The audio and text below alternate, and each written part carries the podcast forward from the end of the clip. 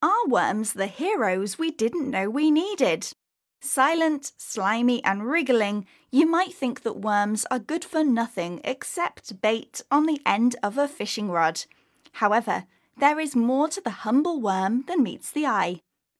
The British naturalist Charles Darwin said that no other animal has played such an important part in the history of the world as these lowly, organised creatures.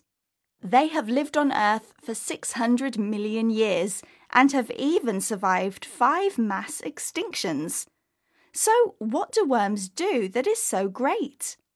Earthworms literally move the earth, and this is why farmers love them. As they travel, they aerate the soil by loosening, mixing, and oxygenating it, which increases the ground's capacity to hold and drain water. They are effectively a small but very efficient plough. But it's not just earthworms that deserve praise.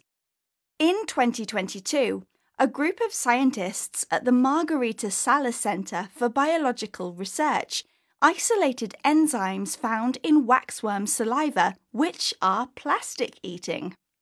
These can break down polyethylene, a very common plastic that normally degrades over many years.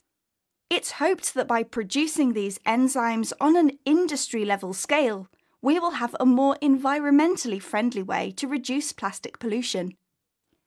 And worms are even inspiring the building industry.